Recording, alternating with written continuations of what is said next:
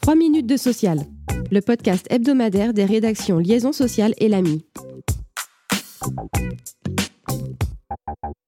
Une histoire d'amour sur le lieu de travail peut déboucher sur une discrimination. Tel est l'enseignement d'une décision de la Défenseur des droits publiée le 12 septembre dernier, mettant en cause l'entreprise Leroy Merlin. Imaginez-vous un couple de salariés affectés au même service d'une grande enseigne. Lorsque l'employeur découvre leurs relations intimes, il décide de ne plus les faire travailler simultanément dans le même service, ce qui a pour conséquence de les priver de jours de repos en commun. L'entreprise tente de se justifier en mettant en avant la nécessité d'éviter les conflits d'intérêts au sein du service client, un secteur sensible. Mais pour la défenseur des droits, il s'agit là d'une discrimination fondée sur la situation familiale. Elle recommande alors à l'entreprise de réparer le préjudice subi par les salariés, de revoir ses pratiques de planification des horaires pour respecter le principe de non-discrimination, de sensibiliser ses responsables, ainsi que de rendre compte de ses actions dans les trois mois à venir. Les modalités de recours au congé d'adoption sont assouplies. Après l'adoption de la loi du 21 février 2022 visant à favoriser l'adoption, un décret du 14 septembre 2023 est enfin venu fixer les conditions du congé d'adoption. Il peut ainsi débuter au plus tôt, 7 jours avant l'arrivée de l'enfant au foyer. Il peut également débuter après, pourvu qu'il se termine au plus tard dans les 8 mois suivant cette date.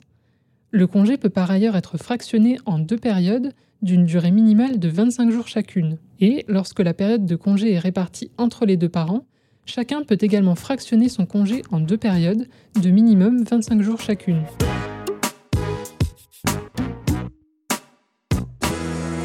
La vigilance est de mise avec la formulation retenue par le médecin du travail dans l'avis d'inaptitude.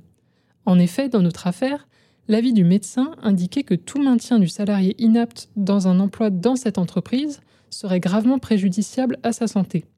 Cette formulation s'éloignait quelque peu de celle figurant dans le Code du travail.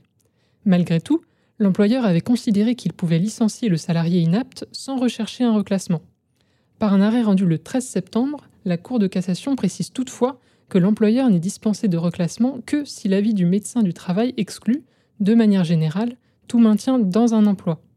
En pratique, en cas de doute, il est donc préférable pour l'employeur de solliciter des précisions auprès du médecin du travail quant à la portée de son avis.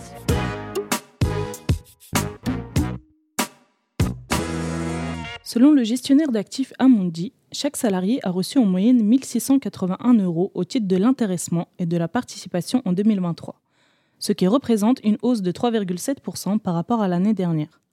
En 2022, cette somme avait déjà connu une augmentation impressionnante de 30% en raison de la croissance des bénéfices des grandes entreprises et de l'augmentation de l'inflation.